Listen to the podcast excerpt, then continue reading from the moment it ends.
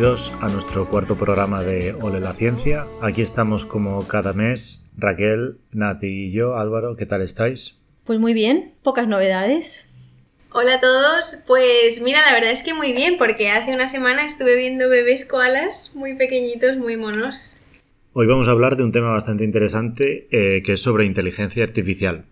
Bueno, es tan interesante como difícil, ¿eh? que yo he tenido que estudiar un montón para poder preparar el programa, chicos. No sé vosotros. No ha sido fácil, sí, pero bueno, hemos aprendido mucho y a ver si conseguimos enseñaros todo lo que hemos aprendido a vosotros. Bueno, pues si queréis, eh, puedo empezar yo, que tengo aquí en uno de, mis tardes de estudio para entender lo que es la inteligencia artificial. Eh, bueno, pues he estado un poco preparándome lo que es la definición, un poco sobre la base científica, que de eso hablaré ahora más tarde, y bueno, pues algunos ejemplos muy interesantes. La definición de la inteligencia artificial, os la voy a leer literalmente de la RAE, y es la disciplina científica que se ocupa de crear programas informáticos que ejecutan operaciones comparables a las que realiza la mente humana, como el aprendizaje o el razonamiento lógico. De la historia, antecedentes y tal hablaremos un poco más tarde, pero de momento me gustaría explicaros los tipos de inteligencia artificial que hay y bueno, la verdad es que si buscáis inteligencia artificial en Google salen muchísimas entradas, es un tema bastante candente y creo que Raquel nos va a explicar un poco más sobre ello, entonces no voy a empezaros a contar cosas y os voy a decir un poco la definición que Russell y Norby, que son eh, dos personalidades bastante importantes relacionadas con la inteligencia artificial, han hecho para separar los tipos de inteligencia artificial que hay, que son eh, el Machine Learning y el Deep Learning. Básicamente estas dos, estas dos herramientas. Y dentro de esta clasificación, eh, ellos definían como cuatro grupos. Los sistemas que son capaces de pensar como humanos, los sistemas que son capaces de actuar como humanos, sistemas que piensan racionalmente y sistemas que actúan racionalmente. Como podéis ver, la inteligencia artificial lo que busca es imitar la inteligencia humana a través de una máquina. ¿Cómo consiguen esto? Porque es bastante interesante. Hoy también he aprendido la definición de algoritmo que es un conjunto ordenado de operaciones sistemáticas que permite hallar una solución a un tipo de problema. Por ejemplo, freír un huevo. Para freír un huevo lo que haces es calentar el aceite, cascar el huevo, freírlo, poner sal y ahí tienes tu huevo. Pues ese es nuestro problema, nuestra solución final y esa serie de sistemáticas, em, acciones que estamos llevando para llegar a cabo, eso es un algoritmo. Lógicamente, para temas de inteligencia artificial, eh, los algoritmos son operaciones matemáticas y pues sistemas mucho más complejos. Como he mencionado antes, estas personas tan inteligentes, Russell y Norvig, eh, hablaron de Machine Learning y Deep Learning. El Deep Learning son una cosa llamada redes neuronales, que es como la combinación de muchos algoritmos para acabar llegando a una solución, pero es muy complejo y explicarlo nos llevaría tres programas. Así que voy a hablar del Machine Learning, que es bastante más habitual en nuestro día a día, os va a sorprender la cantidad de ejemplos que hay y es más fácil de explicar también. Entonces, el Machine Learning lo que, lo que hace es, em, a través de algoritmos, crea patrones, entonces una máquina va aprendiendo, que es un comportamiento bastante humano, ¿no creéis? Sí. Eh, y básicamente es eso, parece muy sencillo. Entonces, eh, tú a la, a la máquina lo que le vas explicando es características de las cosas que quieres que aprenda. Y entonces lo va guardando en la base de datos y de esta manera puede crear y puede generar nueva información. Esto está muy relacionado y, y veréis que, bueno, si os ponéis a buscar información, veréis que el Big Data es la base de prácticamente toda la inteligencia artificial. Gracias a que ahora mismo se pueden almacenar gran cantidad de datos y gestionar gran cantidad de datos, este tipo de aplicaciones son capaces de darnos respuesta. Entonces, ¿sabéis algún ejemplo, chicos, de Machine Learning que se os ocurra? Yo sí que sé un ejemplo y de hecho lo he estado utilizando estos últimos tres años durante la tesis y creo que es, es bastante visual. Os lo voy a explicar para que entendáis un poco el concepto de Machine Learning. Yo lo que tenía eran varias imágenes de resultados que tenía yo de mi tesis. Y en estas imágenes tenía células que tenían tres colores distintos. Vamos a decir rojo, verde y azul. No eran esos colores, pero es más fácil para explicarlo. Entonces el problema con esas imágenes es que el rojo, el verde y el azul no era exactamente igual en todas las imágenes y era muy difícil analizarlas con un ordenador, ya que no era capaz de distinguir el rojo entre distintas imágenes. Y lo que hacía era usar un software que, usaba Machine Learning y la verdad es que la, la aplicación que tenía era muy sencilla. Yo cargaba una imagen y de cada imagen escogía 20 puntos en la fotografía que eran rojos, que en realidad eran distintos tonos de rojos. Pero yo le estaba enseñando al programa y yo le decía, todo esto lo tienes que considerar rojo. Y luego hacía exactamente lo mismo con el azul y con el verde. Y luego cargaba en el programa cientos de imágenes y el programa me devolvía un resultado y era capaz de contar. Y luego no solo eso, aún se le podía enseñar más al programa y es que podía revisar alguno de los resultados y si había algún punto que el ordenador pensaba que era azul, pero yo pensaba que era rojo, le podía decir, espérate, he cambiado de idea. Este punto de aquí, aunque tú creas que es azul, ahora es rojo. Entonces el programa como que volvía a aprender y hacía otra iteración devolviéndonos los resultados actualizados. Y esto, aunque parezca una tontería, no os podéis ni imaginar la cantidad de horas que me ha ahorrado. Qué programa más listo, ¿eh? Es un programa muy listo y es un programa carísimo que, bueno, lo, pudi lo pudimos usar por un colaborador que lo tenía, pero cuesta, pues no sé si, creo que eran 20 mil dólares al año de licencia. O sea que claro, porque detrás de este programa hay un montón de trabajo para diseñarlo, pero definitivamente muy útil. Sí, porque es caro, ¿eh? Esto de la inteligencia artificial está muy bien, pero es muy caro. Claro, pero entonces en la inteligencia artificial no es que el robot tenga una inteligencia y aprenda por sí mismo. Nosotros le estamos dando, como esos datos, lo que decía Álvaro, le estamos enseñando primero qué es lo que tiene que mirar. No es que mire libremente ni tenga decisión propia, ¿no? De momento sí. Lo que pasa es que es verdad que hay sistemas más complejos que finalmente serán capaces de tomar decisiones Claro. sin necesidad de, de tener directrices. De hecho, es muy interesante y es algo que quería comentar. Boston Dynamics ha sacado un perro robot que es súper listo y es capaz de andar sobre un montón de terrenos distintos, puede tener muchísimas utilidades, que vale 74 mil dólares, que es lo que comentaba ahora del precio, Sí, sí.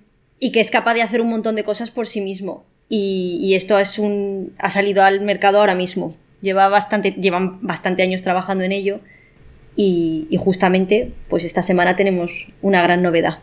Sí, seguramente hayáis visto vídeos en internet de, los robots de esta empresa porque son la verdad que, que bastante increíbles lo que son capaces de hacer, cosas que, que ni nosotros somos capaces de hacer y, y se mueven con, con total soltura, la verdad es que es increíble.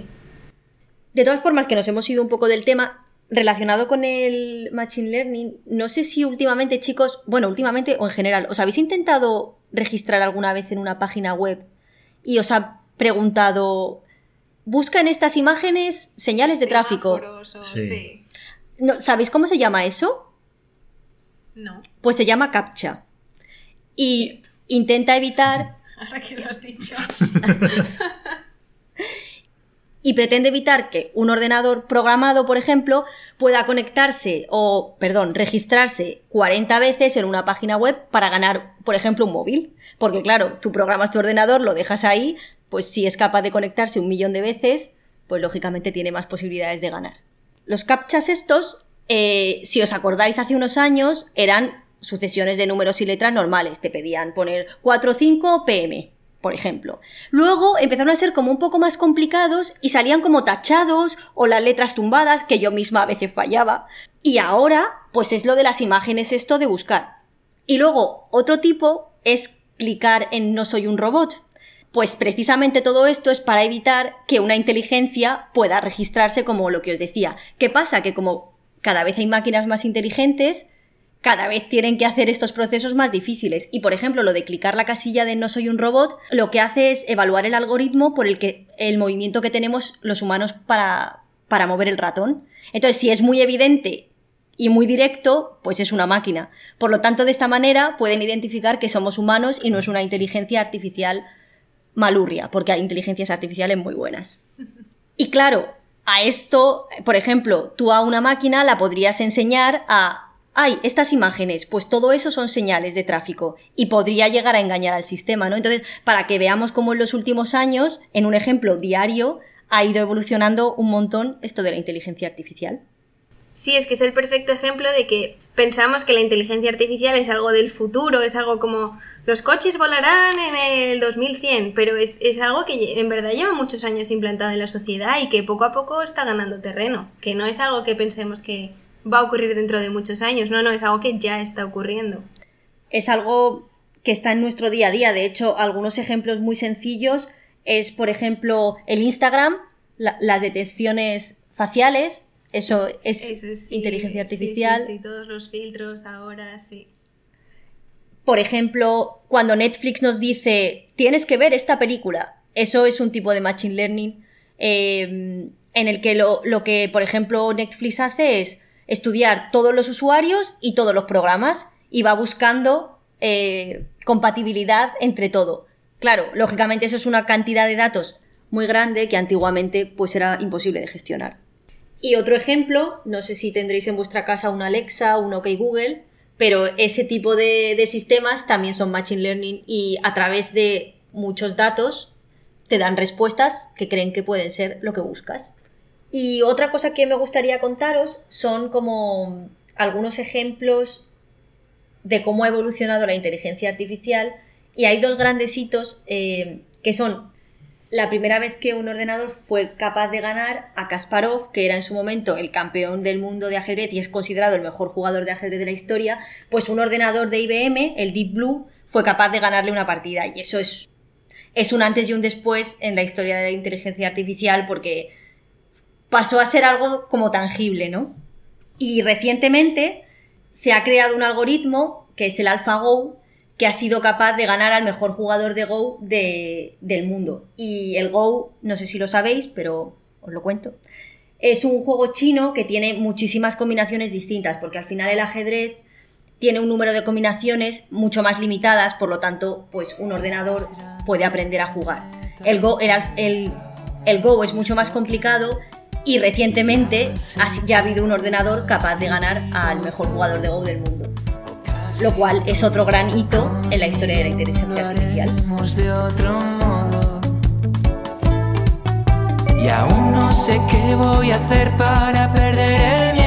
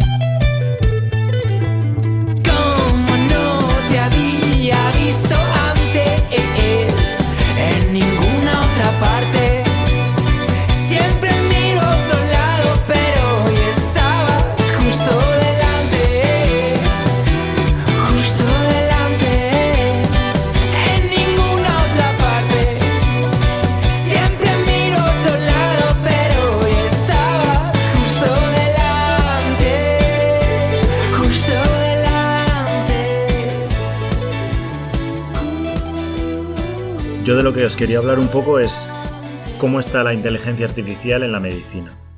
Y es que varios ejemplos que has hablado tú, Nati, están, están en el día a día, aunque no lo sepamos. Por ejemplo, en cuanto al diagnóstico de enfermedades, la inteligencia artificial se usa eh, para detectar y diagnosticar varias enfermedades. Por ejemplo, en, en las mamografías hay un tipo de inteligencia artificial que ha desarrollado una empresa llamada Keyron Medical, que es capaz de revisar mamografías 30 veces más rápido que un médico y con un 99% de exactitud. Lo que por lo tanto, eh, aunque estos pacientes siguen necesitando biopsias, esta inteligencia artificial lo que ha hecho es reducir tremendamente las biopsias innecesarias. También hay otras inteligencias artificiales que realizan diagnóstico a partir de rayos X. Y, por ejemplo, hay otra inteligencia artificial que eh, se desarrolló en, en Stanford y tiene una altísima capacidad y velocidad para detectar neumonía en radiografías. Pero otra cosa muy interesante y que se habla menos de ello es el tema de desarrollo de fármacos. Y es que para descubrir nuevos fármacos, hasta hace relativamente pocos años, había una cantidad de trabajo tremenda y a una empresa farmacéutica de media le cuesta 360 millones de dólares el desarrollar un fármaco. La inteligencia artificial ha sido capaz de ayudar al desarrollo de fármacos en varios aspectos. Hay una, inteligencia artificial llamada Exciencia que fue capaz de diseñar un fármaco para el trastorno obsesivo compulsivo. El fármaco se llama DSP 1182. Esta inteligencia artificial fue capaz de diseñar una molécula química que eh, se podía usar como target para para el trastorno, trastorno obsesivo compulsivo. Guau, es muy interesante, eso ahorra muchísimo trabajo de laboratorio. Ahorra muchísimo trabajo y muchísimo dinero.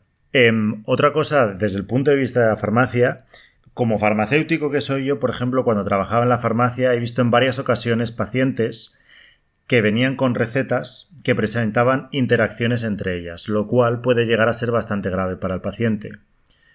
Y es que en pacientes polimedicados es bastante complicado, a no ser que sepas mucho de farmacología, el saber el tipo de interacciones. Y simplemente eh, hay inteligencias artificiales que son capaces de, de investigar esto. Lo que pasa es que, por desgracia, en el sistema de la seguridad social española aún no está implementado. Luego, otro, otro tema que también es bastante interesante desde el punto de vista científico y de, y de investigación es que como científicos, y seguro que tanto Raquel como Nati está de acuerdo conmigo, tenemos que leer muchísimos artículos. Sí. Imaginad que tuviésemos una inteligencia artificial que fuese capaz de leer todos los artículos que hay publicados ahora mismo sobre un tema específico. Yo por esa pagaba los 74 mil dólares. Sí, sí, Yo sí. pagaría mucho dinero también. Y es que no solo eso. Porque hay inteligencias artificiales hoy en día que son capaces de extraer esta información de artículos, pero además son capaces de combinar esta información con, con información de los pacientes. Entonces, imaginad que un ordenador, bueno, una inteligencia artificial es capaz de combinar la información de 10.000 artículos sobre, por ejemplo, cáncer de mama. Y que además de eso puede combinar también información sobre pacientes. Por lo tanto, esa información que de otra forma se tardaría años y años y años y cientos de personas para analizar, un programa de inteligencia artificial lo podría hacer en, en unos pocos meses. Y es que hoy en día hay varias industrias farmacéuticas que tienen algoritmos de inte- inteligencia artificial que son capaces de hacer esto, leer los cientos de miles de artículos científicos. Y no solo eso, sino que son capaces de extraer conclusiones, que eso es lo realmente más complicado. Un ejemplo de esto es IBM Watson, que es una inteligencia artificial de IBM que es capaz de almacenar artículos científicos, síntomas y miles y miles de millones de casos médicos. ¿Me quieres decir que en un futuro una inteligencia artificial podría ganar un premio Nobel?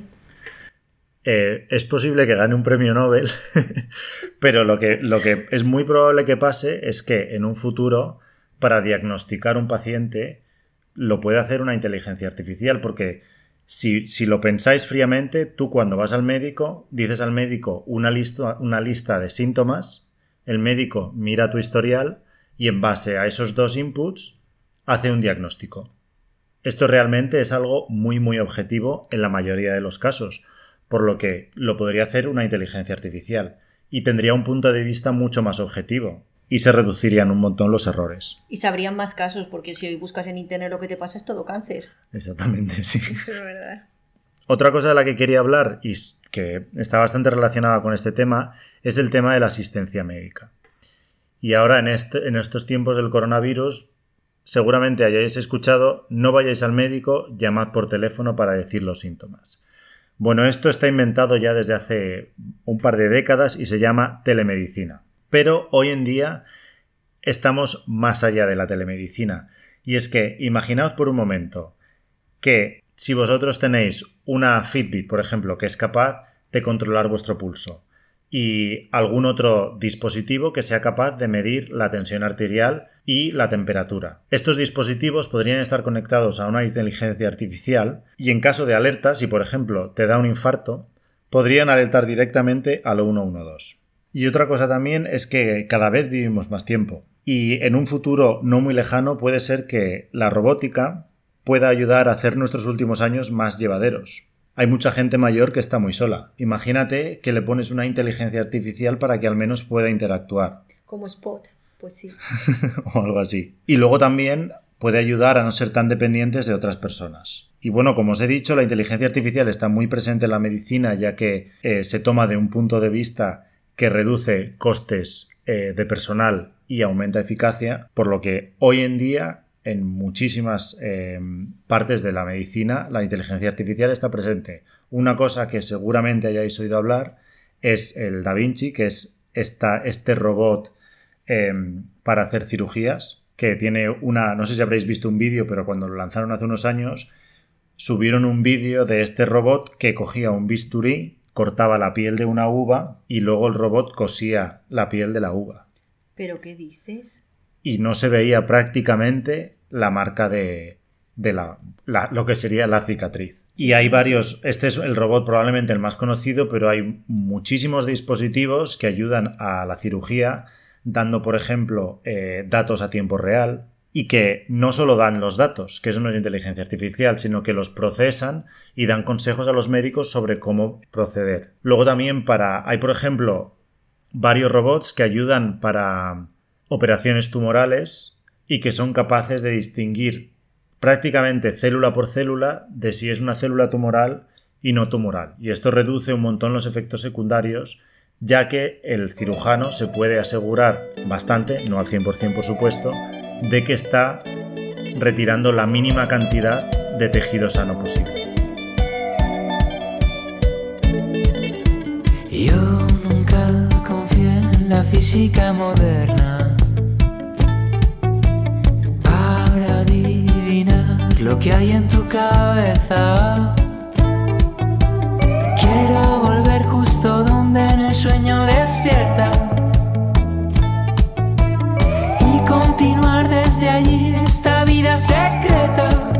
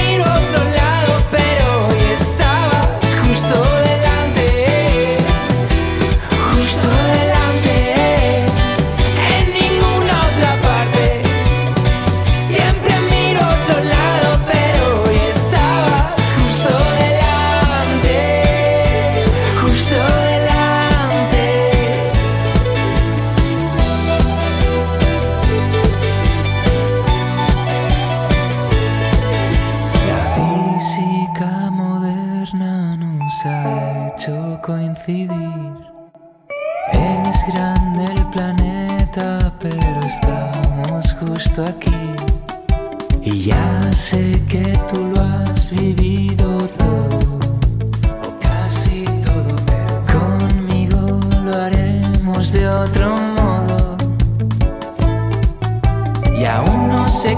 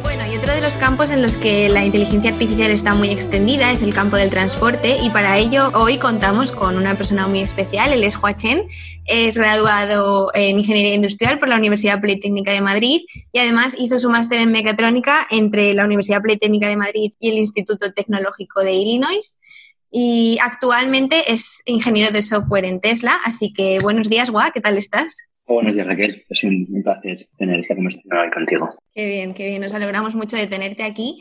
Y la primera pregunta con la que quería empezar es, como ingeniero dentro de este mundo de los coches autónomos, ¿cómo, ¿cómo, ves que la inteligencia artificial esté afectando al transporte en general y para qué se está utilizando? Bueno, primero de todo, comentarte que dentro de Tesla, que es una empresa bastante grande, yo me dedico más a, a los sistemas de carga inteligente y gestión de baterías y voy a intentar de manera lo más correcta y cercana posible eh, intentar responder las preguntas que, que haga sobre la inteligencia artificial. Perfecto. Pues el tema de la conducción autónoma es un problema bastante complejo, ya que tiene diferentes problemas y muchas diferentes eh, situaciones que deben resolverse en, un trayecto normal.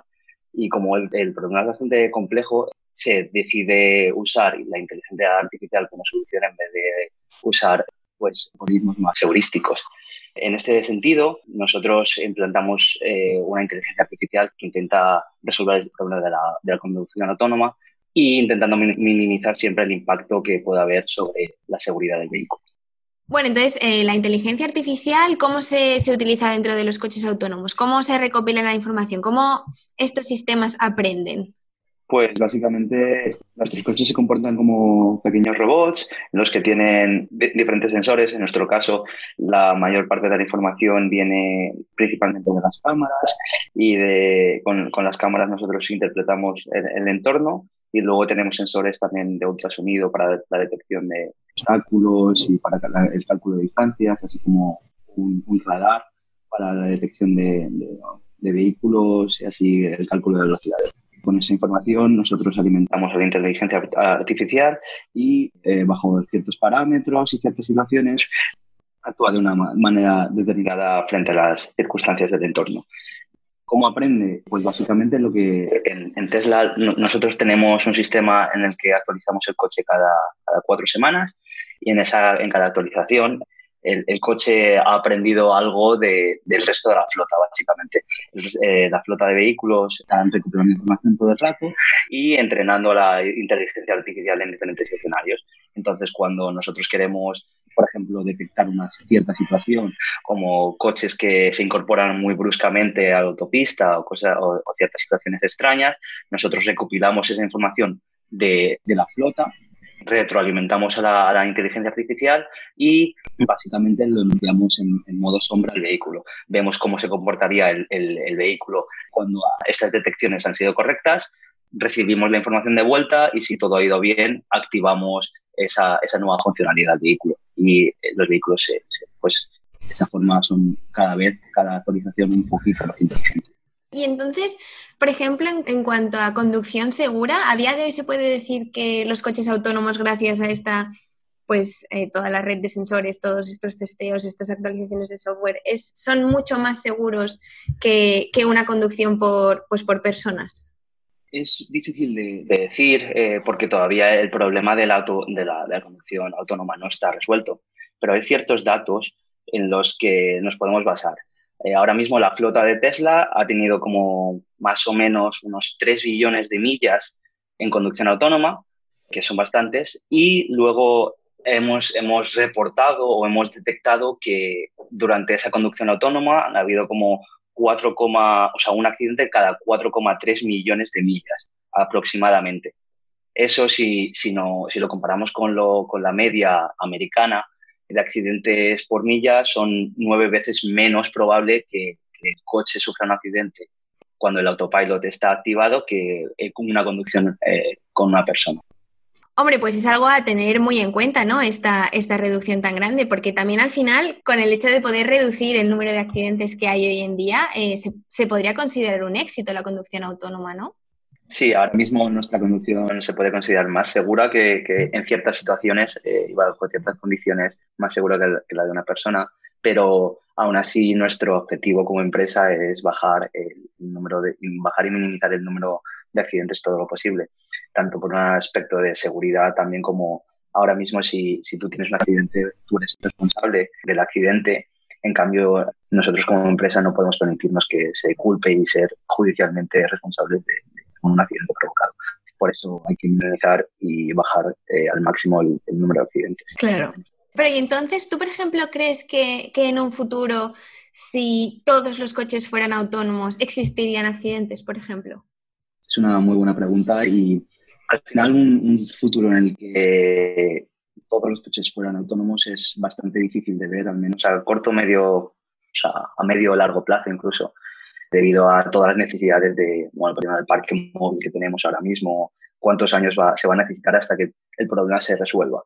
En un futuro ideal en el que haya comunicación entre todos los vehículos y todos los vehículos estén dentro de una red en la que se sepa toda la información, es muy probable que se bajen drásticamente el número de accidentes. Tan solo incluso en una situación en la que parte del parque móvil es autónomo, creo fielmente que se reducirán drásticamente el número de accidentes. Vale, y, otra pregunta que yo tengo curiosidad, por ejemplo, eh, la inteligencia artificial cuando se encuentra ante la posibilidad de un accidente o, o sí, sí, justo antes de que un accidente ocurra, ¿cómo decide o, existe algún tipo de preferencia por, las personas que vayan dentro del coche o por las personas que vayan dentro del otro coche con el que se pueda generar este posible accidente? ¿O cómo, cómo gestiona eso la inteligencia artificial?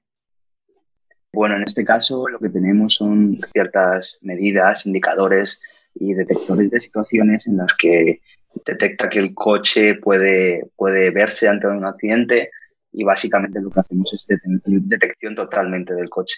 No podemos hacer maniobras eh, como bruscas o raras para intentar evitar o minimizar el accidente creando otro accidente, por ejemplo. Entonces, básicamente son eh, diferentes algoritmos y detecciones de situaciones en las que en las que si detecta que va a haber un accidente, pues el coche se pararía por completo. Vale, y en caso de que, por ejemplo, porque al final la inteligencia artificial está integrada en un sistema electrónico, en caso de que ese sistema electrónico fallara por un motivo X, ¿qué, sucedería con el coche? Actualmente con nuestro hardware 3, que es el, más reciente que tienen eh, los coches que están saliendo de la fábrica, tiene un sistema de autopilotaje con doble hardware redundante. Eh, esto quiere decir que si uno falla, el otro podría entrar, eh, el otro ordenador entraría y tomaría la situación. Y es más, se usa también en situaciones como para, si uno de los ordenadores ha detectado una cosa, eh, lo, corroboramos con el otro ordenador que haya tenido que detectar lo mismo. Con eso minimizamos las situaciones de falsas detecciones. Entonces, en este caso, el, ordenador complementario tomaría el mando y en caso de que hubiera algo más grande, pues básicamente lo que haría sería dejar el control o intentar eh, salirse de la carretera lo antes posible de una manera segura para, para poder proceder con una grúa o lo que sea si el coche no puede conducir más. Vale, sí, sí, o sea que esa, esa, protección existe actualmente. Y entonces ya una curiosidad que me surge a mí, ¿Llegaría el momento en el que un coche autónomo podría venir a buscarme a mi casa? Es decir, sin necesidad de que, no hubiera nadie más en el coche, yo podría, pues, imagínate, pedir ahora un, coche y que ese coche viniera a buscarme a mi casa. Eso es un futuro no muy lejano, lo veo. Y en cuanto a, ahora, actualmente el Tesla puede hacer cosas parecidas, que se, lo llamamos el Smart que es básicamente tú cuando sales del centro comercial y tu coche está aparcado, por, ejemplo, fuera y está lloviendo mucho, lo que puedes es apretar al Smart de la aplicación de tu, móvil y el coche sale solo del aparcamiento y te va a recoger eh, basado en tu posición GPS. Entonces, en ese caso, pues evitarías mojarte. Lo que está Tesla trabajando es en una flota de lo que, de lo que llamamos robotaxis, que básicamente es crear una flota de taxis como la de, la de Uber, en la que el coche sin ningún tipo de conductor va a ir recogiendo gente y dejando. El coche es capaz de generar dinero eh, para ti sin tú tener que estar pendiente de él. Por ejemplo, te vas al cine y si no tienes aparcamiento, dejas el coche dando vueltas mientras que está haciendo dinero. Mm, vale, vale, qué interesante. Y bueno, ya lo último que te quería preguntar es, ¿tú cómo ves la inteligencia artificial en el transporte en el futuro? Es decir, ¿crees que, podremos seguir conduciendo coches en el futuro o que se va a limitar simplemente a una conducción en circuitos cerrados como hobby o, crees que la gente seguirá conduciendo a pesar de que exista esta red de, vehículos autónomos? ¿Tú qué crees? Bueno, es difícil de, de predecir con el mundo en el que tenemos últimamente, en el que todo está cambiando tan rápidamente. Al final, yo creo que sí que se llegará a un punto medio en el que gran parte de la conducción será autónoma, ya sean autobuses y diferentes vehículos que tengan la capacidad de, conducción autónoma, pero al final hay gente que le gusta conducir, yo creo, y, la gente que, tendrá que tener esa opción. Así que será un mix de los dos. No solo como hobby, pero a la gente que también querrá hacerlo eh, por su cuenta podrá conducir y, es por eso yo creo que la solución en, en un medio largo plazo va a ser un mix entre coches autónomos y, y conducción manual. Pues muchísimas gracias, Gua, por haber participado hoy en, en Hora de la Ciencia. La verdad es que nos ha encantado tenerte aquí y, bueno, esperamos hablar pronto. Muchísimas gracias a ti, Raquel, un placer.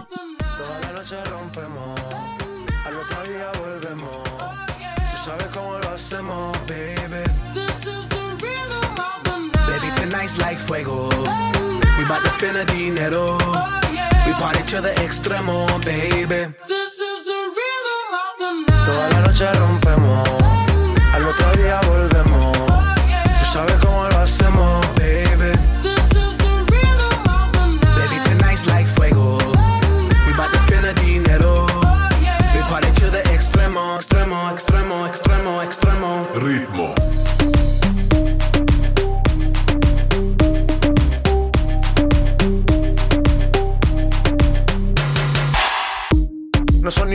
Nah. Sin estilista luzco fly. La Rosalía me dice que luzco guay. No te lo niego porque yo sé lo que hay. Lo que se ve no se pregunta.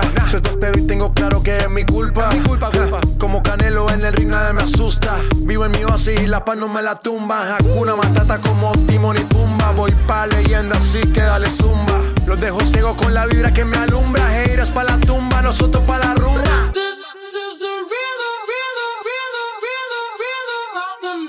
Noche rompemos, al otro día volvemos.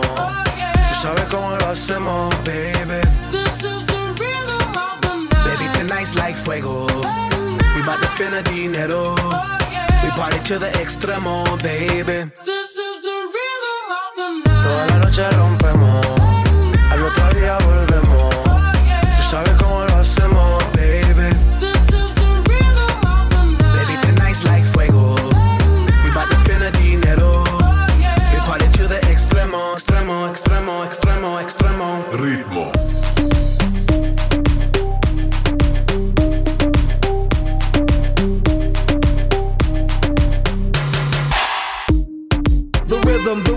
styles upon styles upon styles. I got several. Born to be wild, cause I live like a dead devil. Live it up, hit 'em up, that's a scenario. Tupac, I get around like a merry-go rooftop. I am on top of the pedestal, flu shot. I am so sick, I need medical. Huta, I learned that shit down in Mexico.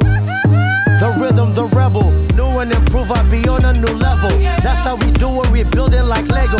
Feel on a fire, you're dealing with fuego. Can't stop, I am addicted, I never quit. Won't stop, don't need to speak to no therapist. Don't stop, keeping it moving's the narrative. Non stop, do it like whoop, there it is. This is the rhythm, rhythm, rhythm, rhythm, rhythm of the night.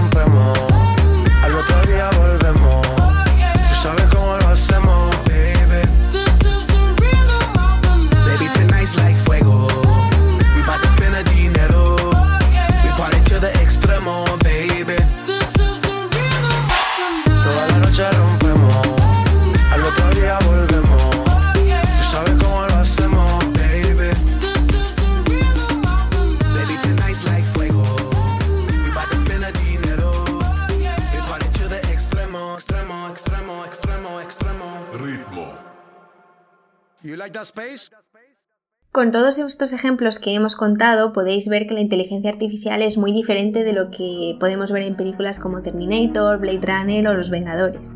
De hecho, la inteligencia artificial, el concepto, es anterior a estas películas y fue Alan Turing uno de los primeros científicos en plantearse el dilema de si las máquinas podrían llegar a pensar. En 1950 publicó un paper denominado Maquinaria de Computación e Inteligencia, en el que quedó definido lo que hoy se conoce como test de Turing. Y lo que dice este test es que si tú puedes tener una conversación con una inteligencia artificial y no darte cuenta de que estás hablando con un algoritmo, entonces se considera que tiene inteligencia. De hecho, no sé si a nuestros oyentes les gustarán las novelas de Isaac Asimov, pero habla mucho de las leyes de la robótica y, esto del test de Turing es un poco posterior a ciertas leyes que él, que él en su momento ya describió. Es muy interesante, os recomiendo que, leáis un poco del tema. Pues sí, bueno, de hecho, en 2014, una inteligencia artificial conocida como Eugene Guzman consiguió convencer al 30% del tribunal de que era un adolescente ucraniano de 13 años en una conversación que tuvieron escrita durante 5 minutos. Sin embargo, estos resultados fueron un poco controvertidos y se consideró que al final no había superado del todo este test.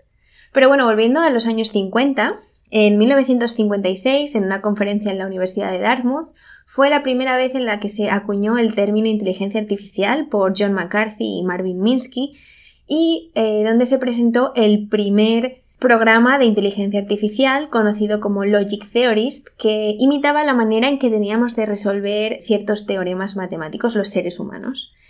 Y es verdad que a partir de aquí la inteligencia artificial comenzó a desarrollarse muy rápidamente, aunque a lo largo de la historia ha tenido ciertos altibajos, pues debido a problemas de financiación o al poder computacional de las máquinas, ya que los ordenadores no podían guardar suficiente información o procesarla suficientemente rápido. De esta manera llegamos a la ley de Moore, que es eh, una ley que viene a decir algo así como que la memoria y la velocidad de los ordenadores se dobla cada año. Esto lo que quiere decir es que la inteligencia artificial se ha ido desarrollando hasta que se han saturado las capacidades de memoria y velocidad de los ordenadores de la época y a partir de ahí ha habido un receso en la investigación de inteligencia artificial que ha vuelto a aumentar cuando esta ley de Moore se ha ido cumpliendo de manera temporal y la velocidad y la memoria han vuelto a ser suficientes para continuar con el desarrollo. De esta manera, pues a lo largo de los años se han ido eh, desarrollando inteligencias artificiales como ELIZA en 1960, que fue una de las primeras en procesar el lenguaje natural, intentando mantener conversaciones de texto coherentes con, con un usuario. Luego, en 1988, IBM publicó otro paper denominado eh, enfoque estadístico de la traducción de idiomas, en las que a partir de una base de datos conseguían eh, hacer traducciones automatizadas de francés a inglés. Qué agradecida estoy a la inteligencia artificial por los traductores, ¿eh? todo lo útiles que son cuando escribimos papers, de lo que más me gusta. Sí, sí, yo estoy totalmente de acuerdo. Y bueno, siguiendo un poco esta tendencia de inteligencias artificiales, están las que vosotros habéis mencionado antes, que son en 1997 Deep Blue, en 2010 Watson, 2016 AlphaGo y así. Entonces, el objetivo de todas estas inteligencias artificiales ha sido el superar las capacidades cognitivas humanas en todas las tareas, el, llegar a solucionar problemas sin darles instrucciones a cada paso y de esa manera poder aumentar la productividad. Pero como todo, existen ciertos problemas y uno de ellos pues, son las regulaciones éticas y políticas. Por ejemplo, a día de hoy existe una inteligencia artificial denominada Compass y que lo utilizan como herramienta para poder gestionar la posible reincidencia de un delincuente en los próximos dos años basándose en, eh, entre otras cosas, los antecedentes penales del acusado. ¿Qué pasa? Que según qué factores se le den a aprender a esta inteligencia artificial, puede, y de hecho hay ciertos estudios que aseguran que esta inteligencia artificial tiene cientos eh, componentes racistas.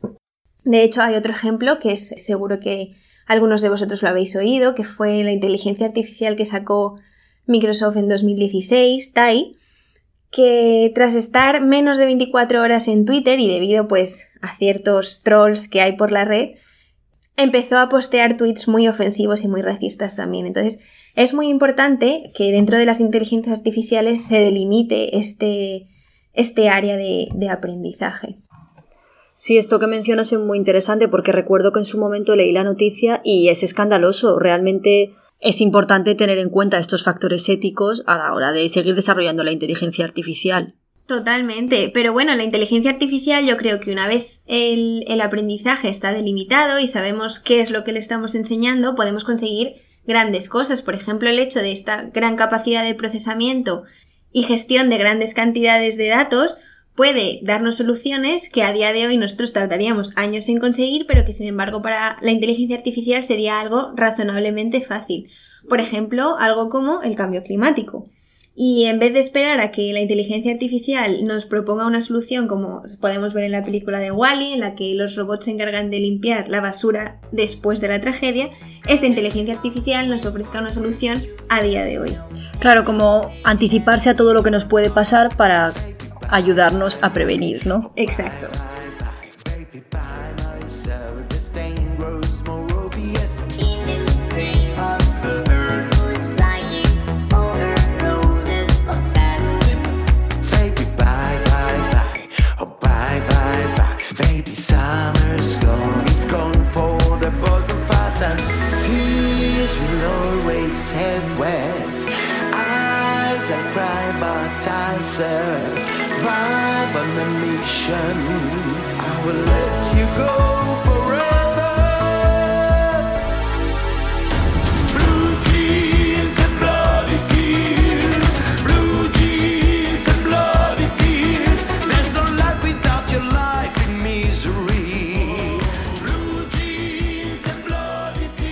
Bueno, y por desgracia ha llegado el momento de despedir el programa. Una pena porque nos lo estamos pasando muy bien.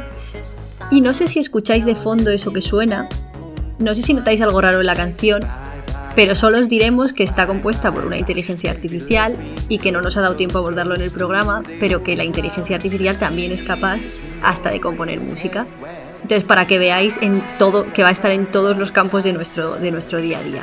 Y pues sin más nos despedimos y os vemos pronto en el próximo programa.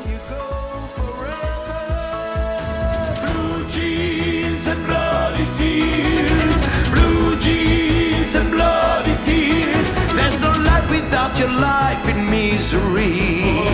Blue jeans and bloody tears. Don't break my heart, it's powerless. This magic is inspired of me, don't keep me hanging on. Don't break my heart, it's powerless. This magic is inspired of me, don't